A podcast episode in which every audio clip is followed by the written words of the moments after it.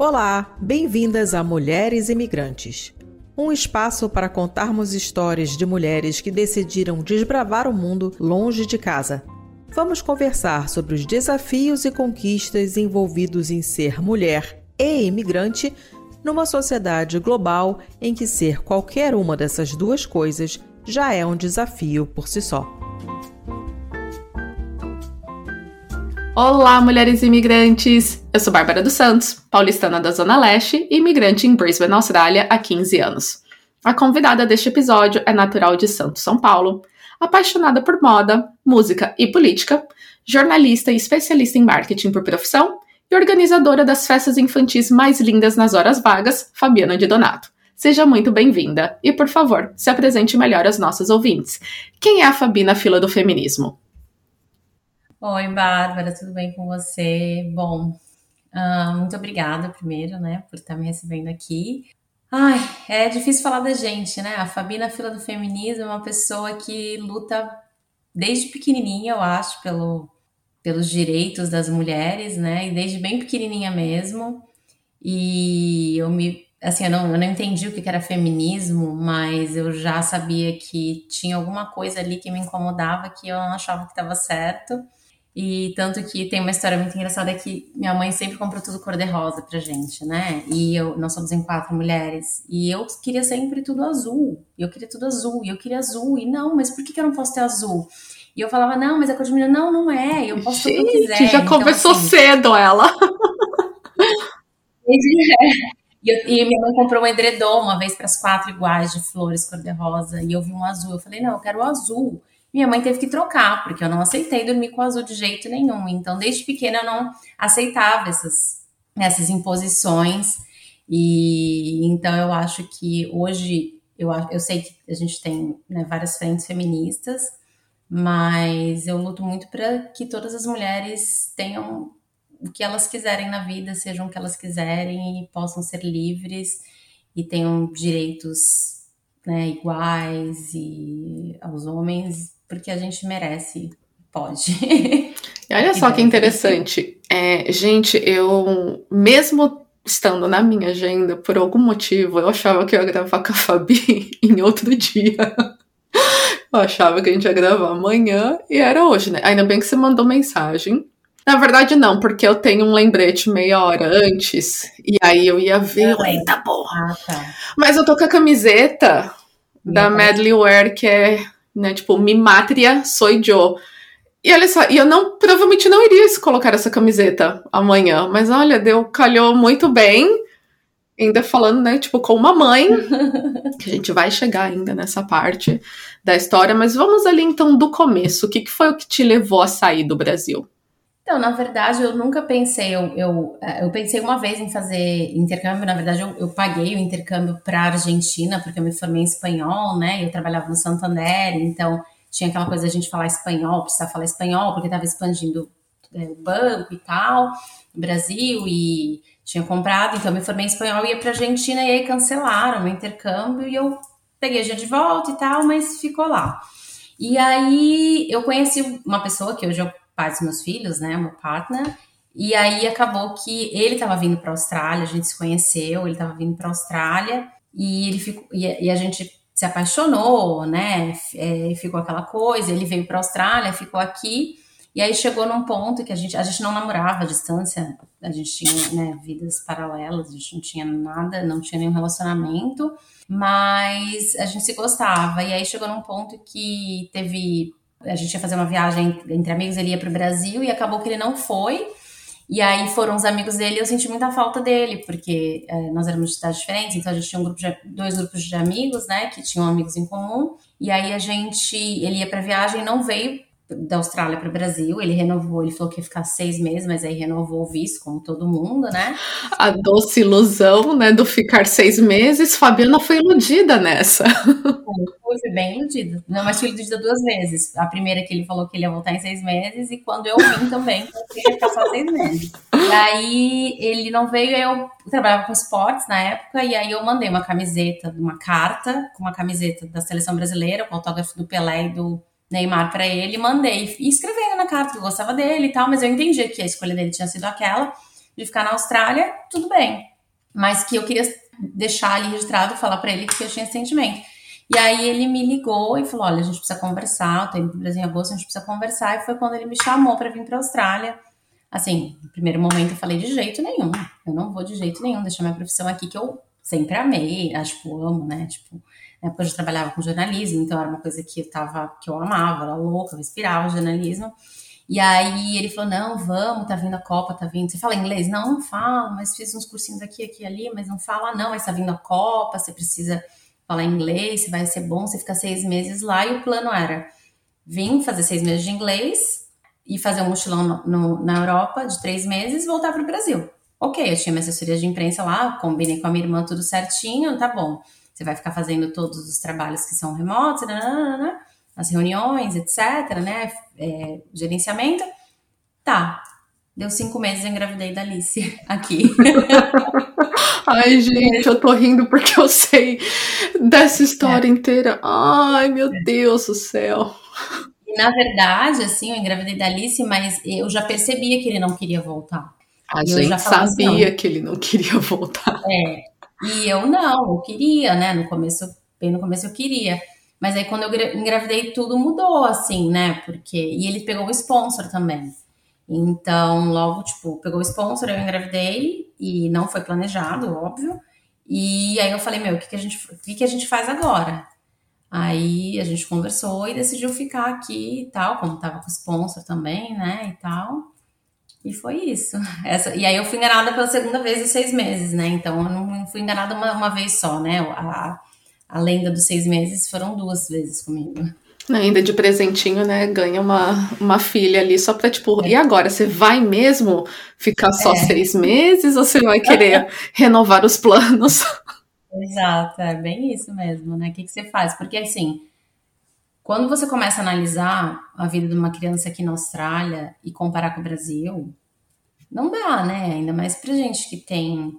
Eh, assim, eu sou de Santos, a minha cidade ainda é uma cidade que tem muitos lugares, assim, para passear, para sair, etc. E é mais seguro, não sei como tá hoje, mas. É, assim, não sei, né? Sei pela minha família, mas não sei como seria criar uma criança lá, não tenho noção, né, por experiência.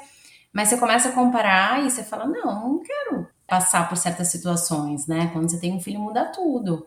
Segurança é o que é a palavra-chave, a palavra, a palavra mais importante da tua vida é segurança, em todos os sentidos, quando você tem um filho. E não é, é segurança emocional, é segurança material, é segurança de segurança de estar seguro mesmo, né? Num local seguro, é segurança de saber que né? Tipo, você, você, vai sair, seu filho, você vai voltar com seu filho, ou se você sair para trabalhar, você vai voltar, entendeu? Então, assim, tudo isso pesa demais. Acho que a segurança é uma coisa que, que fala muito alto quando você. E a gente sabe que no Brasil isso é, infelizmente, muito deficitário, né? Então. E quando o Excelentíssimo a convidou para vir para a Austrália, teve alguma conversa ou pesquisa sua de talvez vir para alguma cidade diferente, ou já era, não, vou direto para Sydney, porque já que estamos conversando, eu quero ir para ficar com ele na mesma cidade. Então, na verdade, como tá, o motivo de eu estar vindo, né? Era ele, e ele já morava aqui, e eu pesquisei muito, já conhecia, né? Tipo, também assim, né?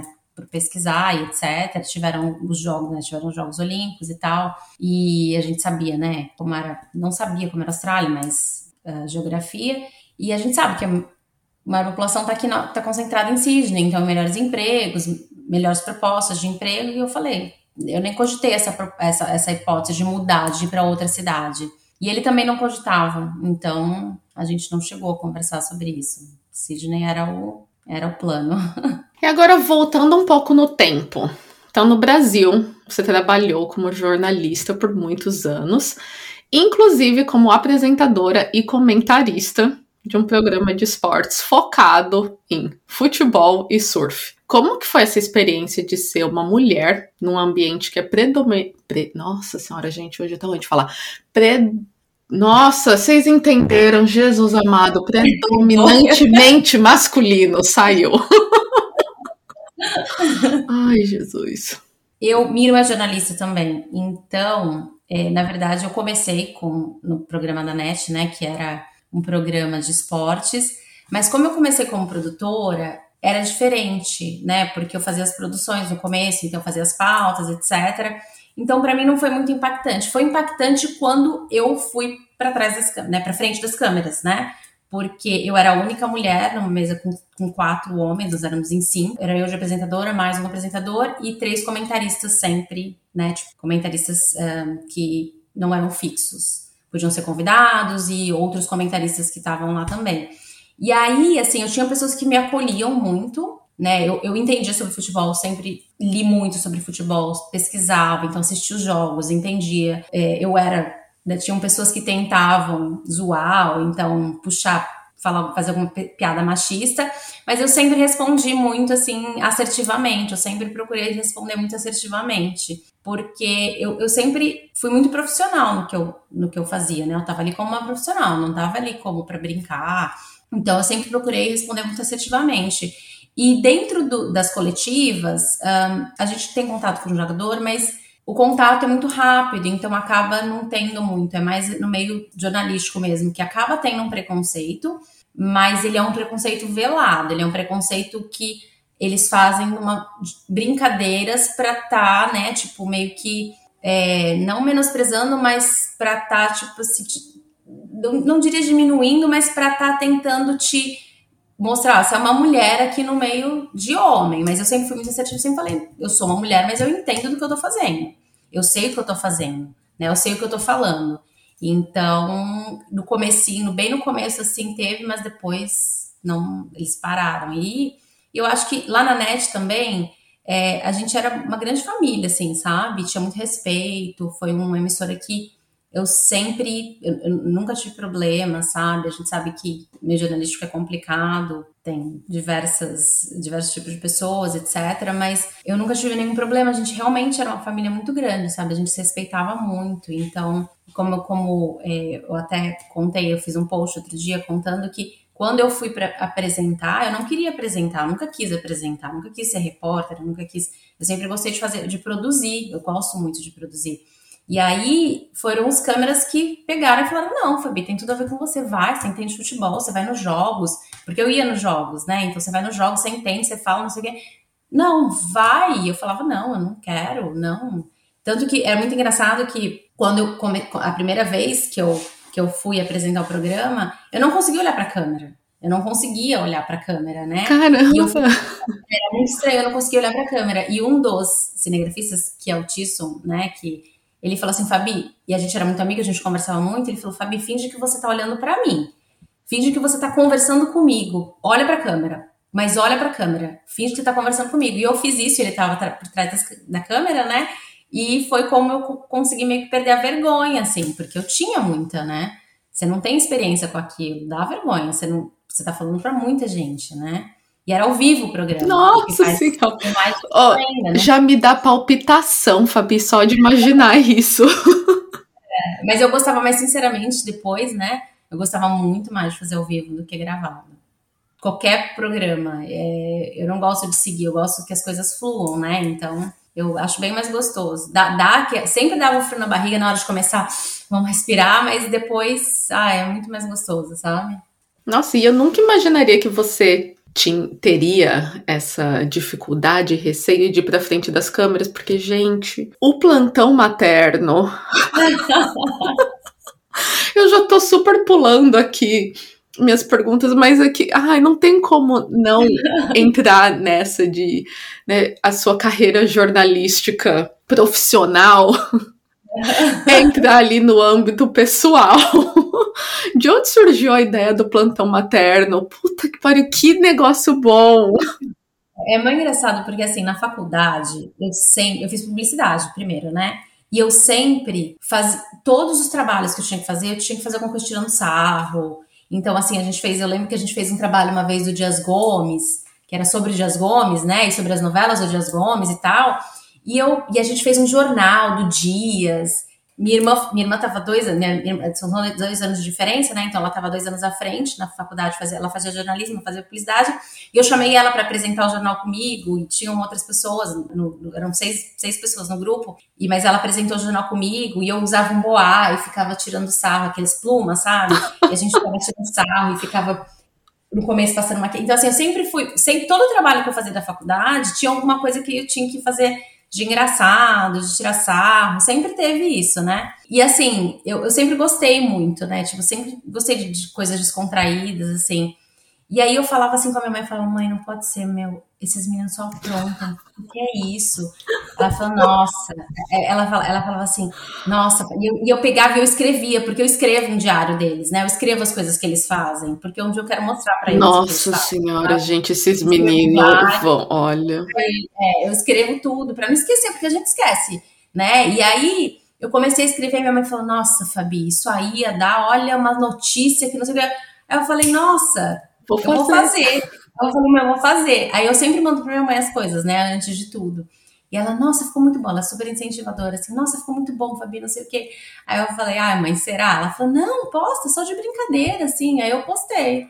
E, mas eu sempre gostei de, de, de fazer as coisas com humor, sabe? Tanto que no programa da NET a gente brincava muito no programa de esporte, sabe? A gente sempre foi com muito humor. Eu sempre gostei de fazer as coisas com humor. E aí foi isso. E eu gosto dessa coisa né, séria com humor, né? Que parece meio. Fala meio... total séria ali, gente. É praticamente o jornal o sensacionalista, né? Porque você lê a uhum. maneira como tá escrita é de uma maneira séria. É. Mas é uma notícia completamente absurda. O problema é que no seu caso é um fato verdadeiro, né? Que as coisas que os meninos aprontam são absurdas.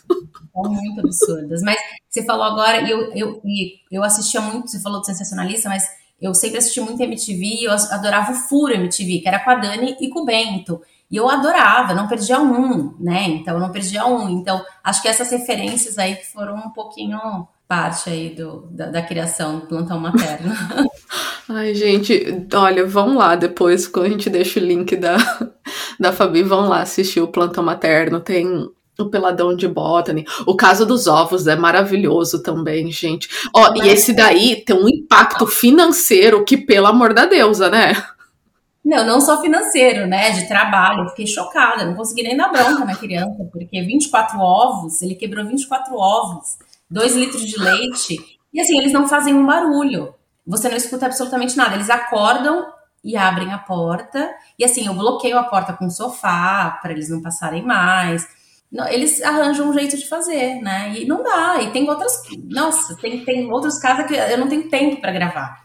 Se eu tivesse tempo para gravar, tem tanta coisa que eu já escrevi que eles fizeram. Tem uma vez que eles. Eu, a gente acordou, eles estavam tomando banho dentro da privada. banho dentro da privada e rindo. E a gente acordou porque a gente começou a escutar o barulho da água. E eles estavam tomando banho dentro da privada e jogaram água e davam descarga e, e trazia mais água. Dava descarga e trazia mais água. E eu escrevi esse, eu nem gravei, porque eu escrevi, acabou passando tempo, eu não gravei e tal, mas tem tanta coisa que eu escrevo para eles saberem um dia. Um dia eu vou fazer eles sentirem vergonha. e não só isso, né? Pagar, preciso, ó, pague minha terapia aí, com tanto de terapia que eu tive que fazer por conta de vocês. é. É isso mesmo. Bom, então você é mãe, vamos apresentar com, né, direita, direto aqui. Você é mãe de três crianças lindas e cheias de personalidade. Vamos lá. Primeira, Alice, que é a mais velha. Ela é muito mais feminista e com consciência política que muito adulto e adulta por aí. Benjamin e George. O que falar dessa duplinha, né? Os gêmeos não idênticos dos mais extremos, né? Cheios de carinho e, e muito né, carinho e amor mas também que, como a, a Fabi já deu uma, uma prévia aqui, aprontam bastante. Como que é exercer essa maternidade feminista e imigrante? Então, a Alice é uma criança que desde pequena ela, ela é muito consciente, sabe? Ela sempre foi, foi muito. Ela tem, é muito cuidadosa com as pessoas, com, ela, ela, é muito sentimental, né? Ela se, se importa realmente com as pessoas ela veio pronta, assim, sabe, Alice? Eu falo que ela veio pronta. E até hoje, é engraçado você falar isso que ela é feminista, porque hoje ela chegou assim, né? foi o primeiro dia de aula depois das férias. E ela virou para mim e falou assim: Mamãe, eu criei um grupo que chama Girls Rule. aí eu falei assim, aí eu, ela falou assim: Eu sou a líder do grupo. Aí eu falei: Que legal, filha. Ela, eu sabia que você ia gostar. Aí ela falou assim: a gente já vai fazer umas camisetas é, elas podem vir na, em casa domingo para a gente fazer umas camisetas, que a gente vai fazer umas roupas, e, e escrever e tal. Eu falei, claro, filha. Então, assim, e ela, e ela falou assim, porque eu quero que. Eu, ela, ela tem muita consciência, né? Ela falou assim: eu quero que todo mundo tenha todos os direitos, tenha os direitos iguais. Então, assim, ela tem muito essa consciência. É claro que hoje ela lê mais, ela, ela, ela tem oito anos, então ela consegue né, buscar informação também e vem perguntar para mim as coisas. Mas eu comecei desde pequenininha com ela, sabe? É, conversando sobre as coisas. Quando alguém falava alguma coisa, ela estudou no, quando ela começou a escola, quando ela começou né, no, no, no, no pré, né, que é o Kindy ela falaram, falavam assim para ela que menina não podia fazer isso, não podia brincar com aquilo e certas coisas assim, sabe? Ela vinha perguntar para mim e eu explicava para ela não, filha, você pode. Você, ela gosta muito de jogar futebol e os meninos falavam que não. E ela joga muito bem futebol. É muito engraçado porque ela joga muito bem. E eu falava, não, você pode fazer o que você quiser, você pode jogar futebol se você quiser, sim. E ela, e ela peitava ali, sabe? Falava não. Então a Alice veio meio que pronta, assim, sabe? Com os meninos ainda é, são pinceladas, né? Não tem como. Mas eu falo para ela que. Mãe que, de dois homens, gente. É, é, eu vou ter que fazer meu. Eu vou ter que fazer um papel ali bem. A gente sabe que, infelizmente, é estrutural o machismo, né? E eles vão fazer parte disso. Não tem como, infelizmente, ainda. Mas quem sabe lá na frente, a gente não. Pelo menos a gente consegue plantar essas sementes, né? Indo criando crianças, meninos mais tenham tendência de ser feministas também, né? E lutem pelos, pelos direitos, mas a gente sabe que é estrutural, então é mais difícil. Eles vão ter privilégios sempre mais que elas. Por isso que eu, eu procuro, assim, é, educar a Alice e colocá-la no que eu posso, né? Tudo para ela, porque eu sei que vai pesar, sabe? Vai ser diferente para eles e para ela.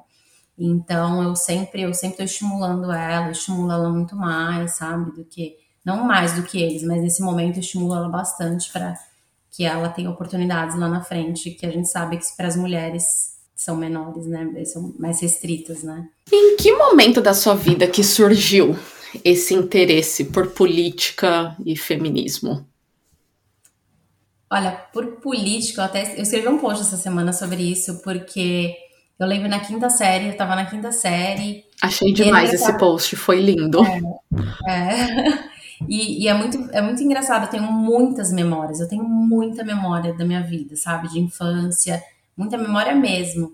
E eu lembro exatamente na quinta série, quando eu tava, e a gente fazendo os, os cartazes para as diretas já, a professora explicando, essa professora, ela tinha sido professora da minha irmã num outro colégio, e ela era minha professora nesse colégio, né? Minha irmã, que era mais velha. E então ela já me conhecia, né? Conhecia minha irmã e tal. E aí ela explicando, eu lembro muito dela, e ela explicando sobre Direta Já, sobre, sobre ditadura. E aí ela falou que nós íamos fazer cartazes. E como eu gostava, eu, eu, trabalha, eu, eu trabalhava, eu fazia balé no Teatro Municipal, a hemeroteca era lá. Minha mãe sempre me levou muito nos lugares que tinha no Teatro Municipal. Então, tinha biblioteca no Teatro Municipal, tinha hemeroteca, tinha as exposições. Eu sempre estava lá, estava esperando, né, para aula de balé. Tinha muitas aulas por dia. E aí eu ficava lá. E aí eu fui pegar os recortes, e aí foi quando eu comecei. Eu, foi a primeira vez que eu me deparei com a palavra democracia. E aí comecei a conversar com a minha mãe, né? É, ela me levou para a hemeroteca, a gente pegou os recortes, e aí a gente conversou. Minha mãe é uma pessoa também muito politizada, meu pai também. E foi assim que eu que o meu primeiro contato real com, né, com política, né? Entender o que, que era aquilo ali. Eu sabia que alguma coisa estava errada antes, porque eu lembro da minha mãe indo muito no mercado, as coisas, ela falando que as coisas aumentavam muito, e era por causa do, do, do plano cruzeiro e do, e do presidente e tal, né? Mas eu não entendi, eu era muito pequena. E aí, quando. Que é, tem uma coisa também que aconteceu que eu, eu, não, eu não tinha RG, e com 16 anos eu falei, eu vou tirar meu título. Eu não tinha RG.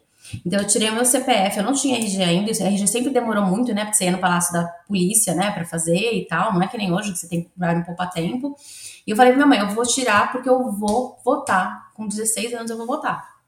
E eu tirei meu CPF, que era mais rápido, que a gente fazia né, rápido, e você já saiu o número, e com o número do CPF você conseguia fazer o seu título, e eu tirei meu título com 16 anos antes de tirar o meu RG.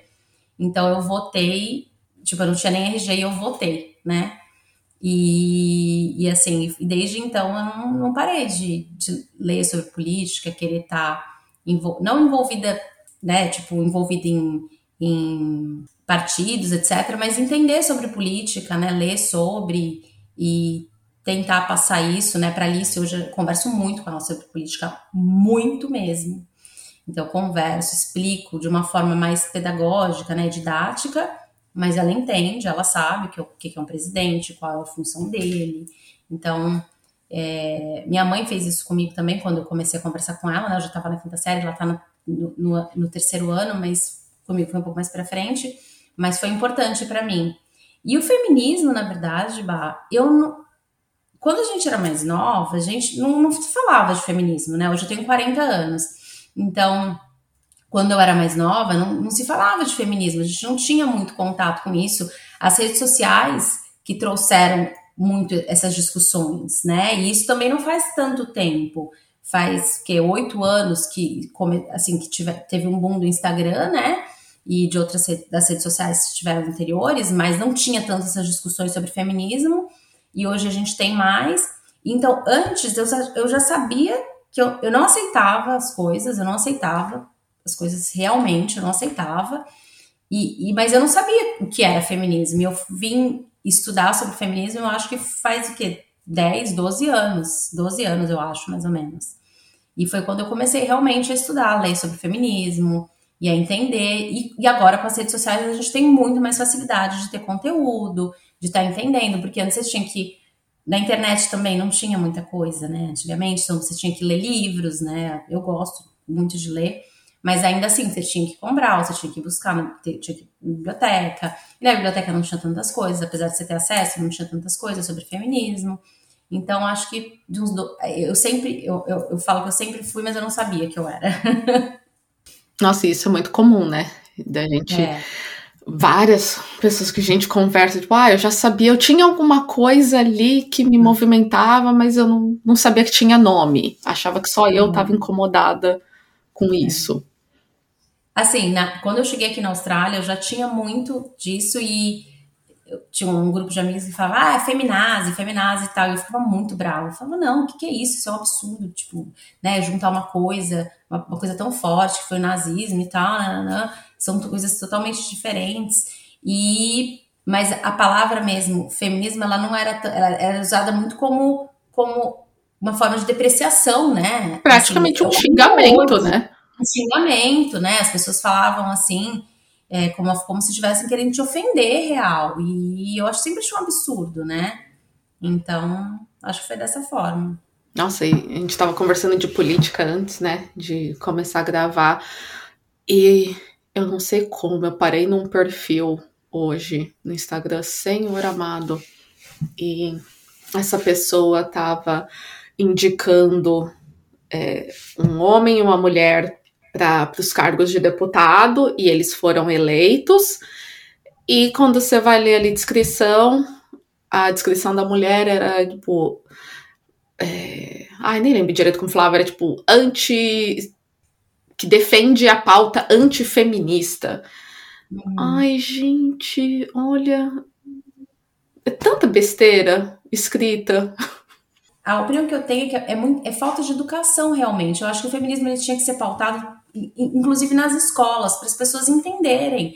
O feminismo, né, as pessoas pintam ele como uma forma não, a mulher quer ser mais que o homem, e não é. A gente quer direitos iguais. E se fala muito sobre religião e feminismo, que são coisas antagônicas. O que a gente precisa entender, que, é, o que eu acho que as pessoas precisam né, ser educadas sobre, educadas não de, de ter educação, mas de, de entendimento, é que a gente só está hoje onde a gente está, nós mulheres, gente, nós só temos esse, os direitos que a gente tem, a gente pode fazer o que a gente né, quer, ir e vir, e, e ter uma conta bancária, viajar, porque nem direito para viajar, de viajar a gente tinha sem autorização do marido ou do pai, você não podia ter uma conta bancária antigamente, você não podia votar, né? O voto é uma coisa nova para as mulheres.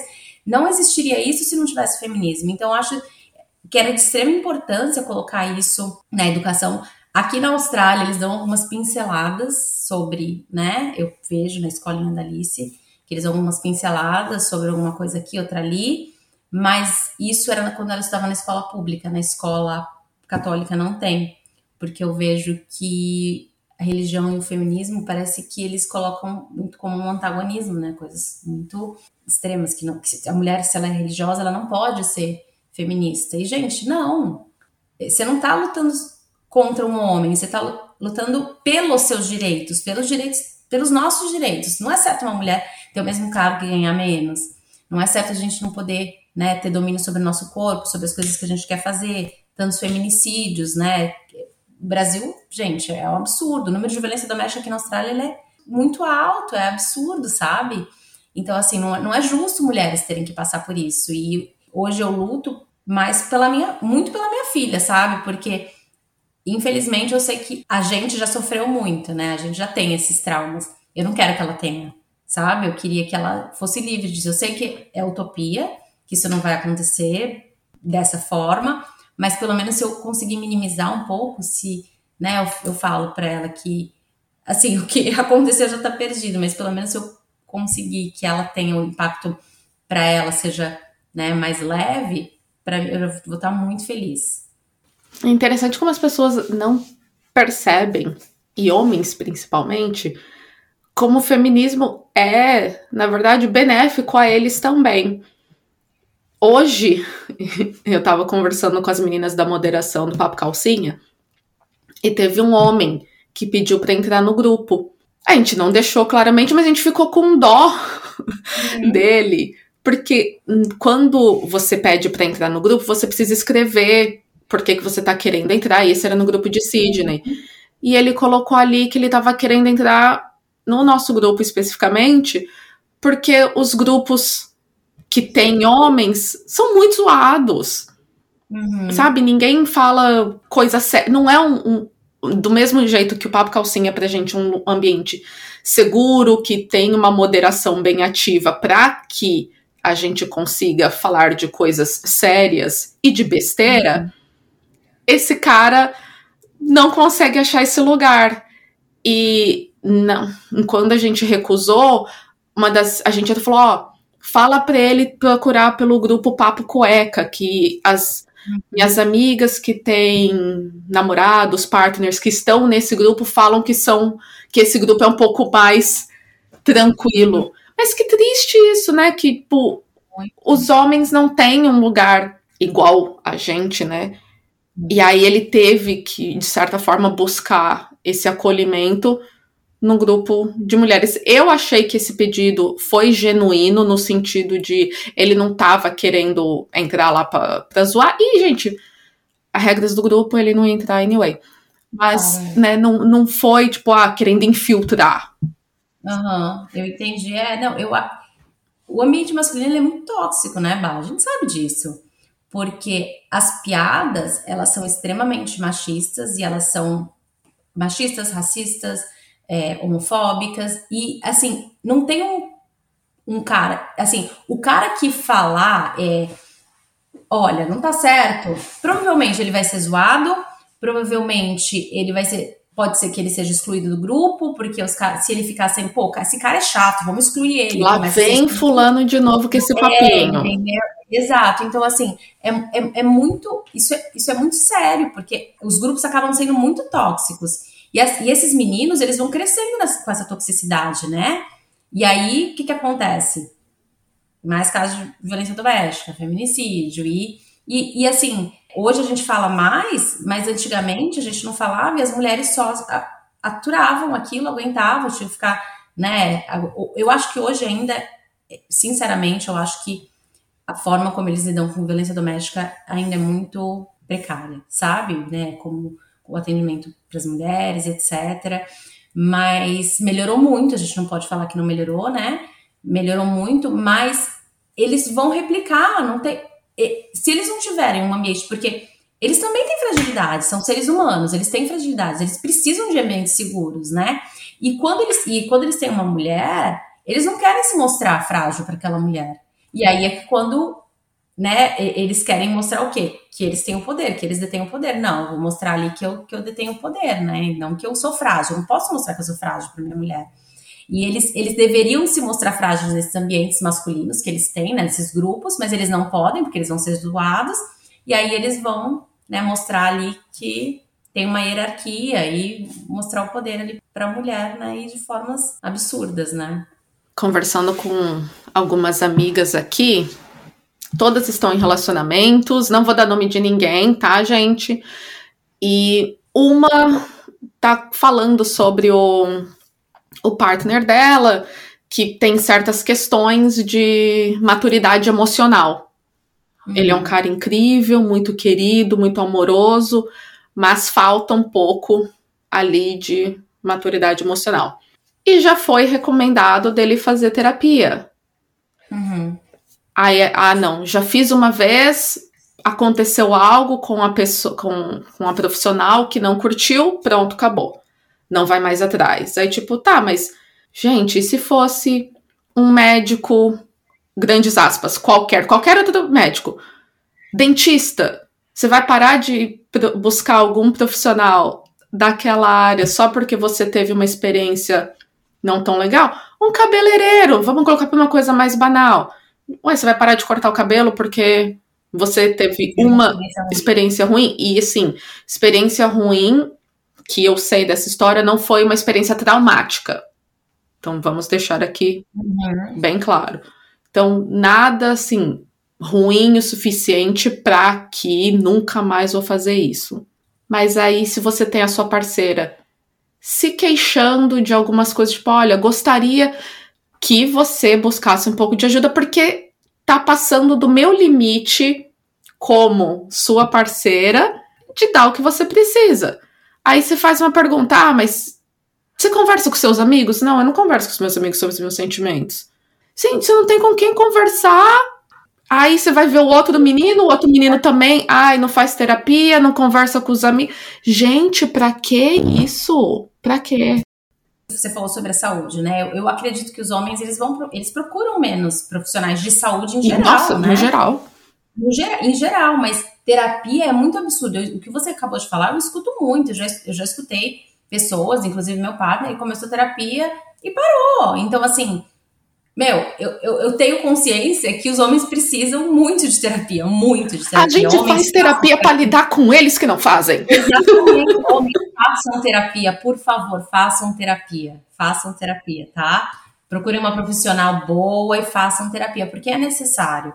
E assim, o, o impacto não vai ser só para parceira, vai ser na própria, na vida da pessoa em todos os âmbitos, profissional, pessoal, como pai, se for pai, entendeu? Como filho, né? Então vai ser em todos os âmbitos o impacto, não vai ser só com a parceira, não vai ser benéfico. Ai, não, eu não vou fazer, porque para que, eu vou fazer? Porque é para ela? Não, ela que, né, que vai lidar comigo, não, ela tem que lidar. Não, gente. Em todos os âmbitos da sua vida, você vai, você vai ser um profissional melhor, você vai ser um filho melhor, você vai ser um pai melhor, né? Você vai ser um, você vai ser um cidadão melhor, você vai ser um ser humano melhor. A gente então, espera, né? A gente espera, assim, é, é, é, é para isso que, que, que, a gente, né, tá pagando profissional, para tentar né, que entender ali, lidar com traumas, mas eu acho que ainda é um estigma muito grande, Bárbara, né, porque só a mulher tem problemas, a mulher que é louca, a mulher que se descontrola, os ciúmes do homem tá ok. Mas o homem é assim mesmo. É porque ele tá protegendo a mulher. Mas se a mulher tem ciúmes, ela é descontrolada, ela é louca, né? Não, mas peraí, você quer saber onde eu tô? Mas por quê? Mas o cara tem que saber onde a mulher tá, onde ela vai, com quem que ela tá né? E são dois, dois pesos, duas medidas, né? Que eu acho muito absurdos. Porque são dois seres humanos. Se a gente olhasse, se fosse, se fosse um relacionamento homossexual, são dois seres humanos da mesma forma. E aí? A tua conta não fecha aqui. Não fecha, entendeu? Então, assim, não tá, não, não é, não, não é certo. É, é, é dois pesos, duas medidas real quando é mulher, né? E aí, quando o homem, o cidadão de bem, homem de família, trai, Homem é assim mesmo. Se a mulher trai, aí ela é puta vagabunda. É, exatamente. É o mesmo cenário. É, eu já tive, eu já, eu já tive amigas que traíram e, e, e, assim, não vou dar nomes aqui como você não fez, como você fez, mas pararam de falar com ela em prédio, escola de filho, parentes, entendeu? E aí você vê como é absurdo, porque com o homem, a mulher ela tem que perdoar, ela tem que né? Não, você tem que você tem que entender, mas ele é um ótimo pai. mas você não é meu pai, você é meu marido. E se o acordo né? era um e quebrou o acordo. É ele é um ótimo pai, sim, ele é um ótimo pai, mas eu não tenho uma relação de pai e filho com ele, eu tenho uma relação de mulher com ele. Né? Então, se você é um ótimo pai, você está fazendo mais que a sua obrigação. Agora, como mulher, você não tem como me trair. Não... ah, ele é um ótimo profissional, tá? Ele é um ótimo profissional, mas bate na mulher. Uma coisa não tem nada a ver com a outra. Ele é um ótimo profissional, mas trai, tá? Não tem nada a ver com a outra. Então, é, é muito misturado, né? Quando a mulher, não. Quando é com a mulher, ela é louca, ela é, ela é uma biscate, ela é isso. Quando é com o homem, não, mas ele é um bom. Leva em consideração, ele é um bom profissional, ele é um bom pai. Você ele vai acabar com a vida dele se você tá. fizer uma denúncia. É, exatamente. É, mas peraí, quem foi? Porque assim, quem, quem fez aquilo com ele foi ele mesmo, né? A própria pessoa fez, né? E aí você vai e fala assim, mas peraí. Então quer dizer que eu denunciar eu tô errada. É a mesma coisa, se é roubada, aí não vou denunciar porque o ladrão vai, né, vai preso. Mas quem roubou, né? É, é responsabilização dos atos. Não, se responsabiliza, exatamente. Nós somos adultos, né? A gente não tá falando de adolescente, a gente não tá falando de uma criança, né? A gente tá falando de pessoas que têm relacionamentos, né? Amorosos. Ai, gente, é complicado falar de machismo e, e afins. E entrando um pouco nesse assunto de coisas desafiadoras, quais são os desafios em ser mulher e ou imigrante e ou mãe que você passa ou já passou aqui na Austrália? Mulher e imigrante e mãe e né, profissional e são tantas coisas. Nós somos tantas, né, dentro. Tem, tantas mulheres dentro da gente, né? Eu falo que eu sempre falo que não tem uma Fabiana. Essa Fabiana é, é tem várias. Tem uma, mas nossa, eu vejo muitos, muitos desafios. Eu vejo muita ainda disparidade, sabe? para as mulheres e principalmente quando você vem para outro país, isso parece que fica muito mais gritante. E aí quando você vira mãe, fica mais gritante ainda, porque assim é um desafio diário, porque para a gente as tarefas elas são muito mais árduas, elas são muito mais difíceis, né?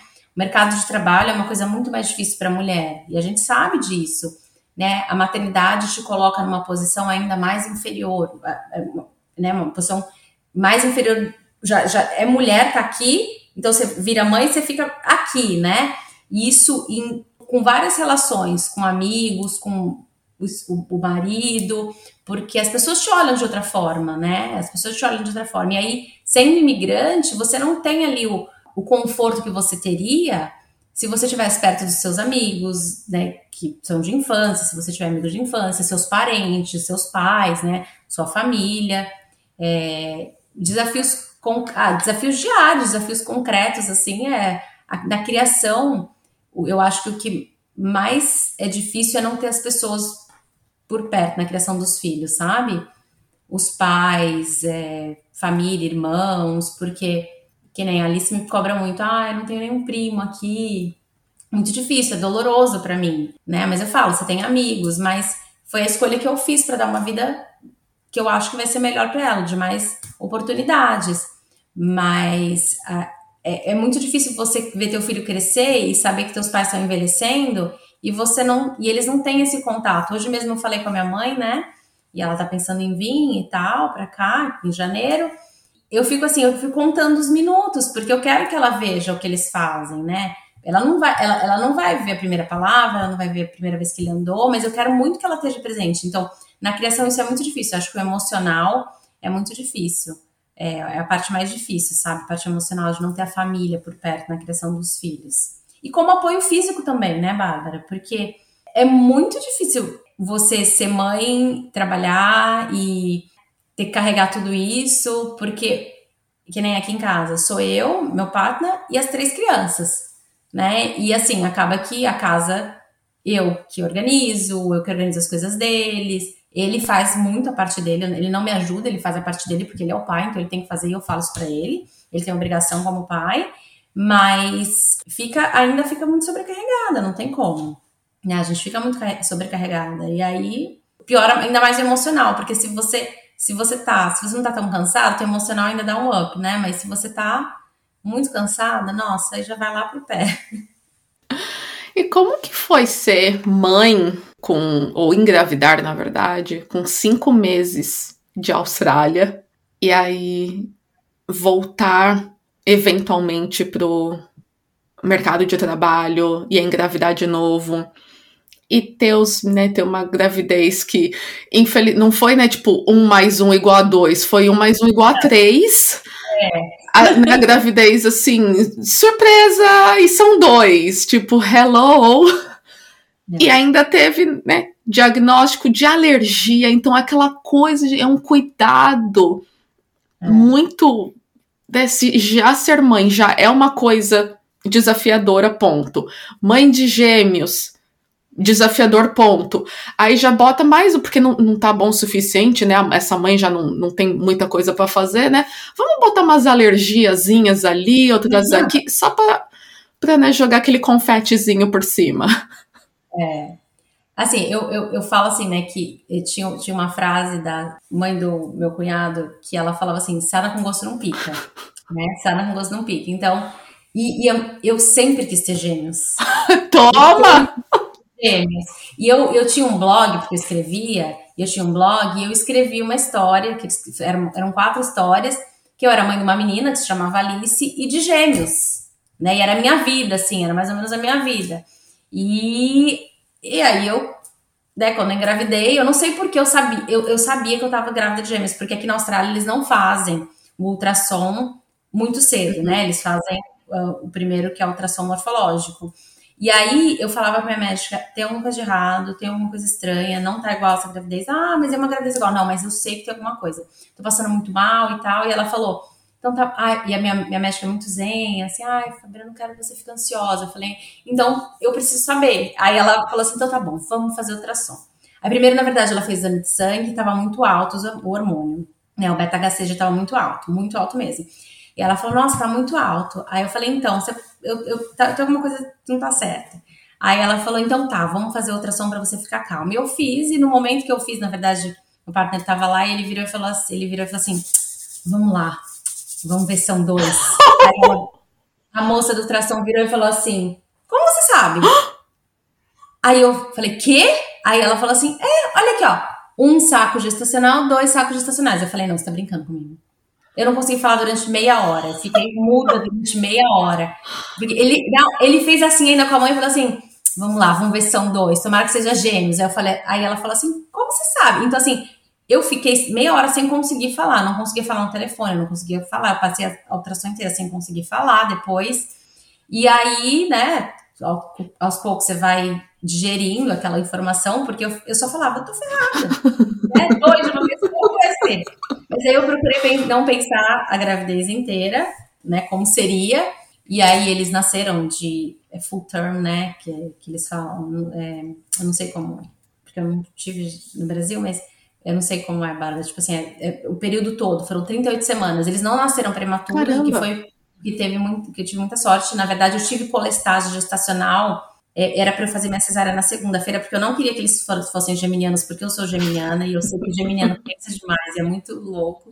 E eu marquei minha cesárea para segunda-feira, que era o primeiro dia de câncer. Comecei a coçar minhas, começou a coçar muito minha mão, muito minha mão e meu pé, e eu, falei, eu fui, liguei para maternidade, falei, olha, tô com isso, com esse sintoma.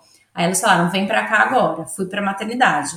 Aí a médica virou e falou assim para mim, fez os exames, ela falou assim, olha, tenho duas notícias isso era na quinta-feira, né? Já na quarta-feira começou a coceira, na quinta-feira ela virou e falou assim: tenho duas, tenho duas notícias, uma boa e uma ruim. Eu falei, pode me falar ruim primeiro. Aí ela falou: você tá com colesterol gestacional, que é o seu fígado começa a liberar a bile no seu organismo e pode passar para placenta e o bebê pode morrer. Eu falei, tá, qual é a boa? Que você vai fazer a cesárea amanhã. Eu falei, boa pra quem? pra vir igual eu, querida. Ela ficou chocada. Aí, ela, mas você não quer ver eles? Não, não hoje, falei, não amanhã. Eu falei, não, não, eu falei, eu queria segunda-feira. Não, não, não, não quero. Ela falou assim, mas você tem que fazer, não, a gente não pode esperar até segunda-feira. Eu falei, não, pelo amor de Deus. Então, Ai, enfim, fazer na segunda-feira, eles nasceram geminianos, os dois, os gêmeos de gêmeos. Aí, né, tipo, começou, né, a, a, loucura, porque o Jorge, muito pequeno, começou a ter alergia. Eu amamentava ele, mas eu passava a madrugada inteira amamentando, eram dois, era muito difícil. Então era muito desafiador, sabe, se amamentar dois, é, ao mesmo tempo, eu tentava amamentar ao mesmo tempo. E aí eu comecei, eu, eu dava fórmula também, aí chegou um, um, momento que eu falei, não, eu não consigo mais amamentar, porque eu tô virando um zumbi realmente.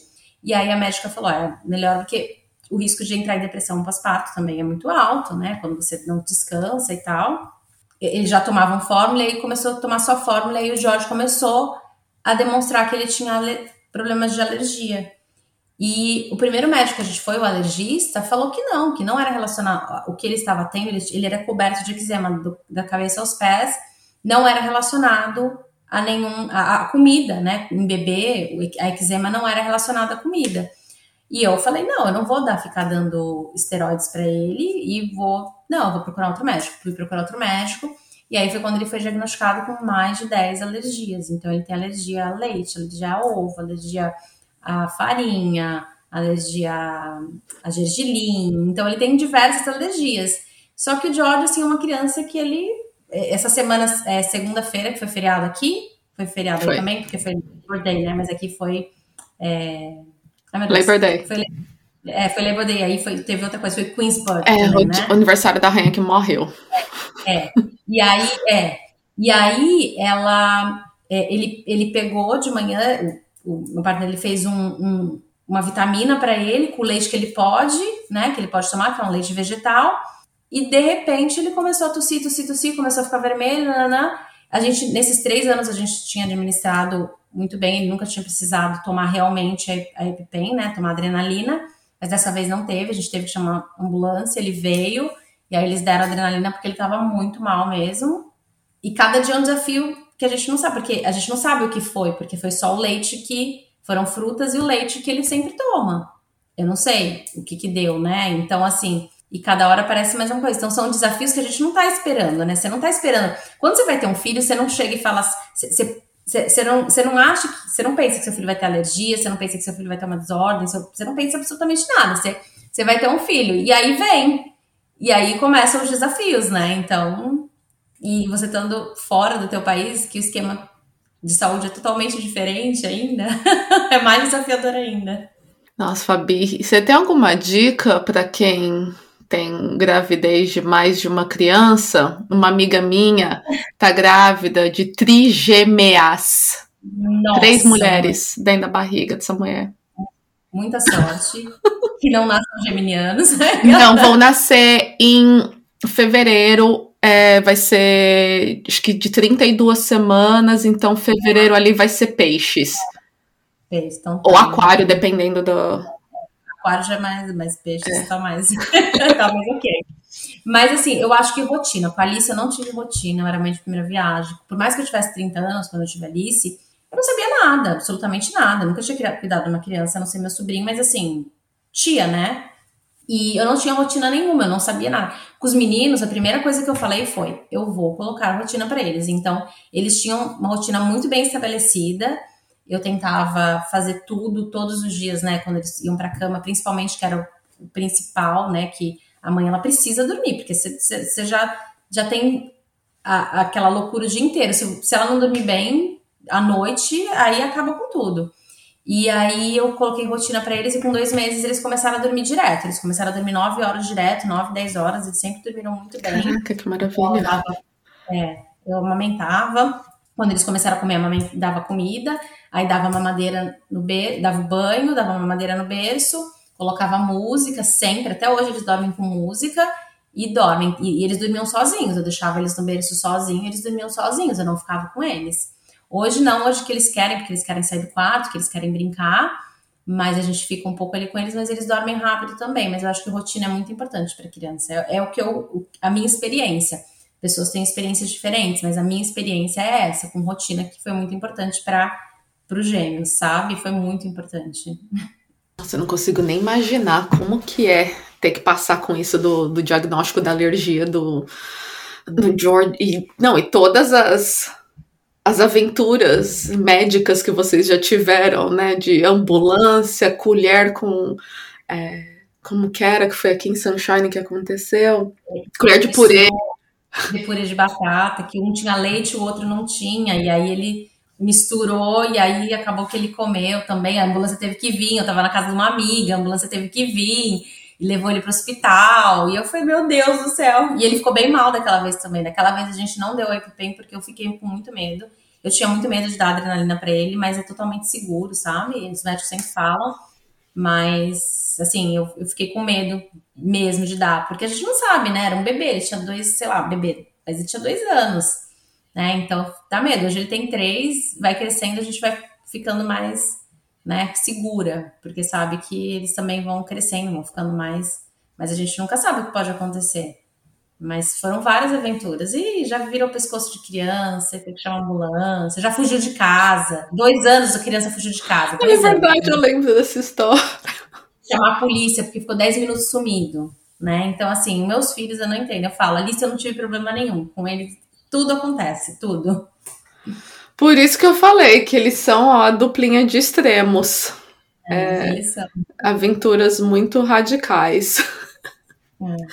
E aí, falando das aventuras radicais deles, é, vocês têm vontade de voltar para o Brasil permanentemente ou finalmente é, ir, ir, em frente com o sonho do, do David, mudar para Sunshine Coast e, e, abrir um café ou fica em Sydney?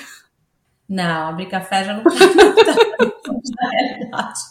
A gente, já, a gente já tem muita coisa para gerenciar, para ter que gerenciar mais um, né, um local.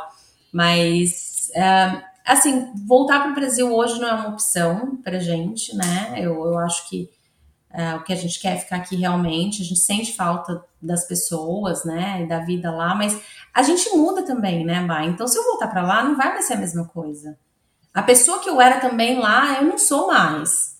Então, eu, a gente cria uma expectativa, a gente acha que se a gente, ah, eu quero voltar para lá porque vai ser igual, não vai ser igual. As pessoas lá também mudaram, né? Se passaram 10 anos, então tudo mudou, então não vai ser a mesma coisa. Então, hoje, o que a gente quer até hoje, né, é ficar aqui.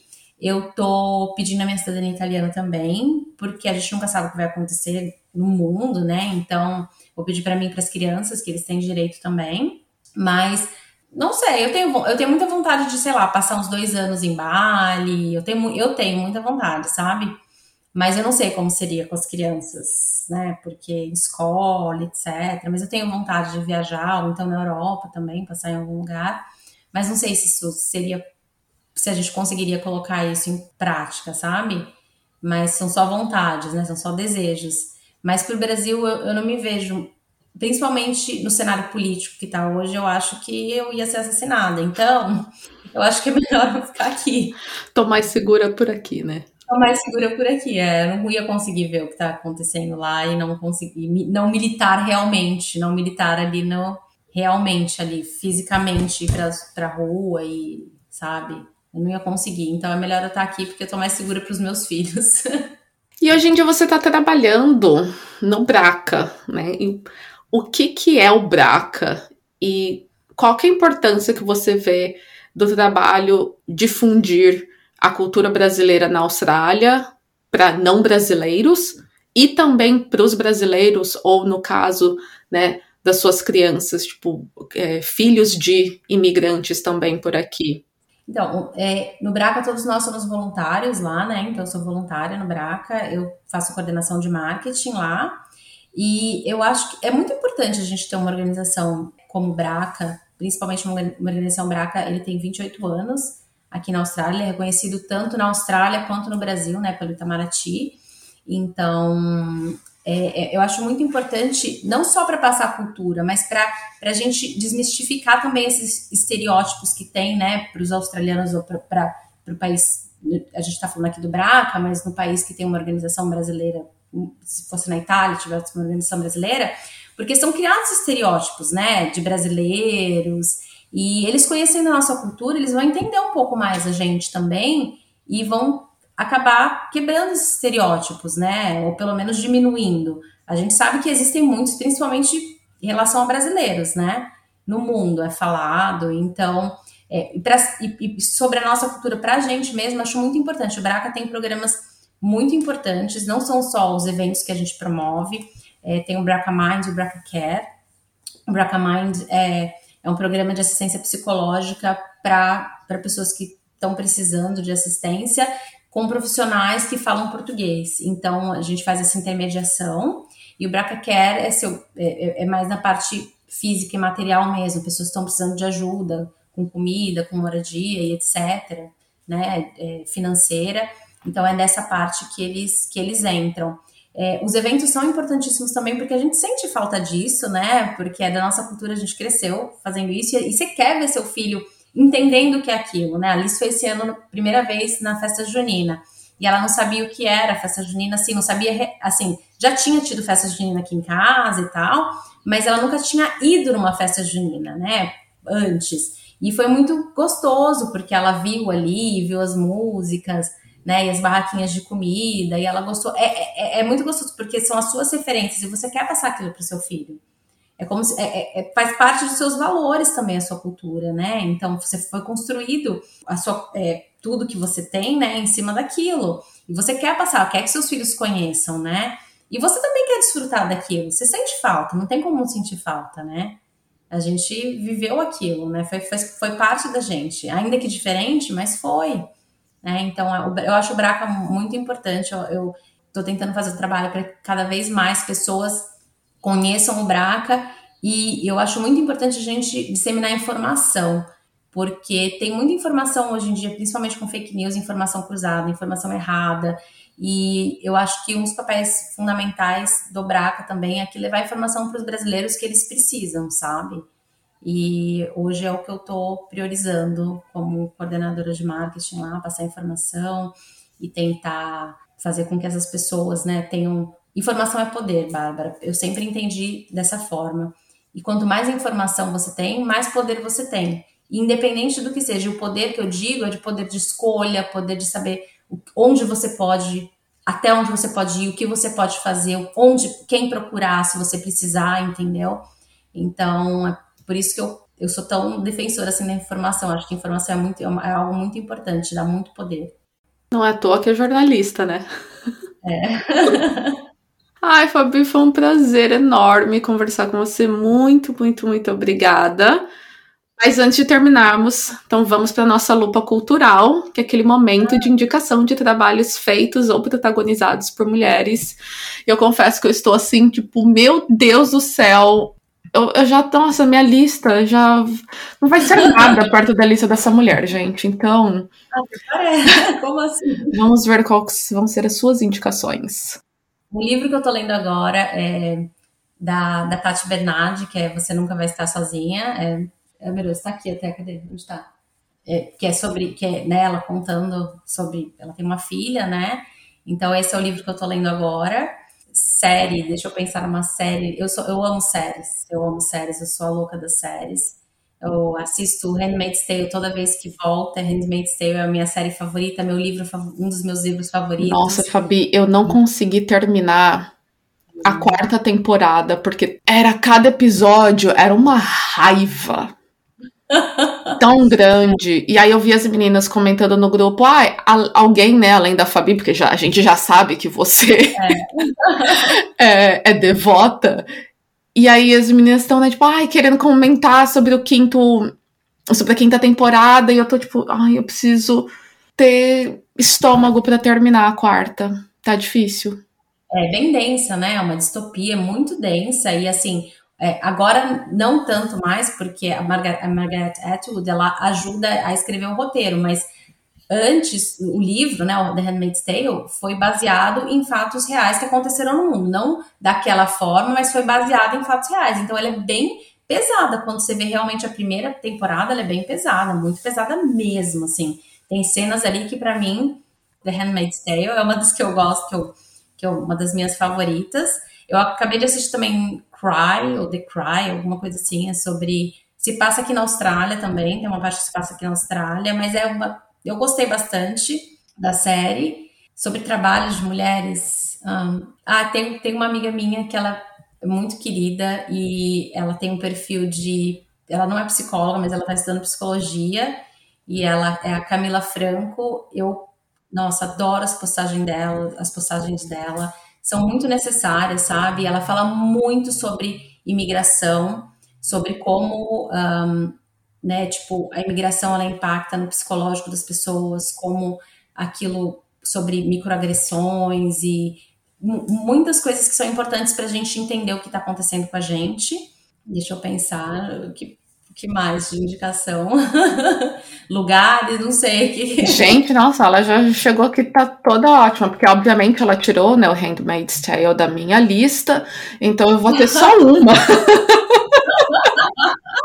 Você quer dar também, Bah? Quer que eu tire? Não, não, não, tá ótimo. A gente quer, como você mesma disse, né? Informação é poder, então quanto mais a gente puder dar de informação, assuntos variados e também poder ajudar a compartilhar trabalhos de mulheres, porque é. a gente sabe que mulher consome mulher no Sim. mais amplo sentido, né? Então, música, filme, o que for. É. Mas homens não consomem mulheres. Não. E se a gente. E tem muitos trabalhos incríveis. A gente podia colocar vários perfis de Instagram aqui, filme, série, podcasts de homens produzidos, muito bons, que também seriam válidos na questão da informação. Mas eles já têm tanto espaço também, tanto mais acesso, que por isso que eu prego tanto pra gente fortalecer as mana e só indicar algo que seja de certa forma protagonizado ou dirigido, né, algo, uma mulher que tem esse lugar de destaque. É, eu acho importantíssimo também esse destaque. Tem um livro também que eu acabei de ler, vou falar, mas acho que esse livro é Quem Tem Medo do Feminismo Negro, da Jamila Ribeiro, que é maravilhoso. Então, eu super indico, a gente, eu acho que é outra pauta que a gente precisa se educar também. A gente nunca sabe. Outro dia eu falei uma palavra, uma amiga minha, essa minha amiga me corrigiu. Eu falei, ah, meu Deus, é isso, não posso. É, tá certo, por que, que eu tô falando isso? Então, assim, isso, isso é, é muito sério, gente. Né? A gente precisa se educar sobre o racismo. O feminismo negro, ele né, a gente acha que não, mas as mulheres negras elas sofrem muito mais. A gente, é por isso que eu falei que tem, não é só, não existe só um tipo de feminismo, né? A gente sabe, mas a gente acha que a gente sempre está num lugar pior, mas não, né? A gente é muito privilegiada ainda. É, eu estava escutando há muito tempo atrás, não me lembro onde, mas nessa pauta, né, do, das diferentes vertentes de feminismo ou das coisas que mulheres brancas, mulheres negras estão lutando. Então, mulher branca já tá no nível de assim, ah, eu tenho direito de, estou lutando pelo direito de não poder, não usar maquiagem se eu não quiser. Uhum. E as mulheres negras estão, grandes aspas, mais para trás, que elas ainda estão lutando pelo direito de ter maquiagem de qualidade, por exemplo, do tom de Exato. pele delas. Porque, é. então, para quem tem a pele né, bem padrão já tá tão lá na frente em questão de ter produtos pra gente, de que as mulheres negras ainda estão batalhando tanto para chegar nesse nível de igualdade de oportunidades, de acesso às mesmas coisas que as mulheres brancas.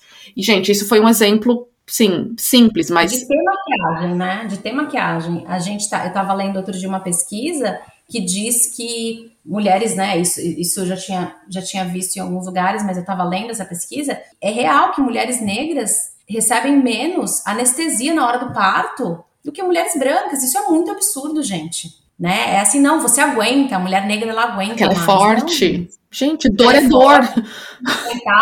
Isso, gente, isso é racismo, isso é sério, isso é muito sério, né? Então, assim, é muito sério, porque eu, como uma mulher branca, ainda que imigrante aqui, e assim, as mulheres negras não, elas não recebem anestesia. Então é muito sério, muito sério mesmo. Não é só, né? A gente, você falou da maquiagem, mas tem tantas outras coisas que elas ainda estão lutando para tentar conseguir. E a gente já conseguiu há muito tempo, né? Bem importante. Jamila é um mulherão da porra que vale a pena seguir perfil do Instagram, ver entrevistas dela do Roda Viva. Leiam livros, leiam. É, então. Eu tenho dois dela aqui, então acabei de recebê-los. A única, então, recomendação e indicação que eu tenho para vocês é o perfil da Polly é, Martins, que ela é cientista do comportamento, que o, o Instagram dela é Meu Bebê e o Autismo. Então, ela, o filho dela tem autismo, ele tem João, acho que já tem uns 5 anos. Ele é uma gracinha, ela é maravilhosa também. Ela era policial civil e ela é mestra e doutoranda em psicologia na UFMG também. Então, ela é maravilhosa, eu conheço ela, então, sigo ela. E é super divertido também. Sophie. E ela tem, a filha dela é super dotada, né? Ela tem super Também, é. é. Então ela é super divertida, bagaceira em certos momentos que é gente como a gente, tem hora que ela fala sério e fala muito bem e passa muita informação. É um perfil que vale muito a pena. Então, mesmo você não sendo mãe, a gente siga o perfil dela, a gente aprende muito. E por essa questão de inclusão, de. Aí volta para o feminismo lá também, que é, é acesso a todos, é, de absolutamente tudo. Então, inclusão, pessoas com deficiência, pessoas negras, indígenas e mulheres, homens, velhos, tudo, absolutamente tudo, de ter seu espaço na sociedade. Então, acho bem interessante a gente escutar de pessoas diferentes do, do nosso da nossa realidade também. Então, eu não tenho interesse em ser mãe, mas tenho muitas amigas com filhos, tem a minha a, afilhada também, que de certa forma eu acabo ocupando um pouco desse papel de adulto, né, cuidador em certos momentos. Então, vou consumir esse tipo de conteúdo para ver o que, que eu posso fazer nas minhas interações com ela para ajudar a ser uma ser humaninha melhor. Dá livro de presente. É, dá livro de presente que você deu para ali. Foi, foi, um livro de presidente, não foi? Que foi aí que surgiu uma conversa. Foi, foi de presidente. Foi, é, Ai, meu Deus, esqueci o nome dela, mas a, a gente tem até hoje o livro. É, eu esqueci o nome da, da menininha, mas ela quer ser presidente. Grace, não é? Grace, alguma coisa assim. Eu acho que é eu acho que é Grace, alguma coisa assim. É maravilhoso esse livro, é muito fofo, adorei. E aí, né, tipo assim, ela fez ela entender melhor também. Teve votação na classe dela depois, e aí ela. Mas a Alice, a Alice ela, é tão, ela, é tão, ela é tão querida, assim, que ela falou assim: Mamãe, eu votei na minha amiga porque ela não ia ter nenhum voto. Eu falei: Você não votou em você? Aí ela: Não. Eu votei na minha amiga. Aí eu falei: Filha, mas você tinha que votar em você. Ela falou: Não, filho, mamãe, mas ela não ia ter nenhum voto. Ela ficou muito triste. Ela votou em mim, eu votei nela. Eu falei: Tá bom, então tá tudo bem. É, Grace. É. Gente, vou colocar nas indicações aqui também, porque é um livro é muito, legal. Grace Ai, for President. Vou indicar aquele uh, Good Night Stories for Rebel Girls. E tem o Good Night Stories for Rebel Girls para mulheres imigrantes. Que eu tenho, exatamente. Eu tenho, a, minha, a lista é, tem, é maravilhoso. Não sabia desse. É, tem, é maravilhoso. E tem de mulheres negras também. Ele tem todas. É, ele tem o Good Night Rebel, Rebel Girls for. Não, Good Night for Rebel Girls. E aí tem os outros que são para imigrantes e mulheres negras. E são, eu tenho todos aqui, eu sou muito fã dessa de, seleção de livros, né? E a Alice tem todos, a gente sempre lê juntos, ela sabe é, a história de todas, ela, ela, ela, grava, ela tem uma memória muito boa e é maravilhoso. E você pode ler pequenininhas histórias, né, das pessoas, então você pode ler e e é muito importante isso para as crianças entenderem, né? O que é que ela hoje ali se sabe totalmente o que é um imigrante. Ela sabe o que é um imigrante. Ela fala: minha, minha mãe não nasceu aqui.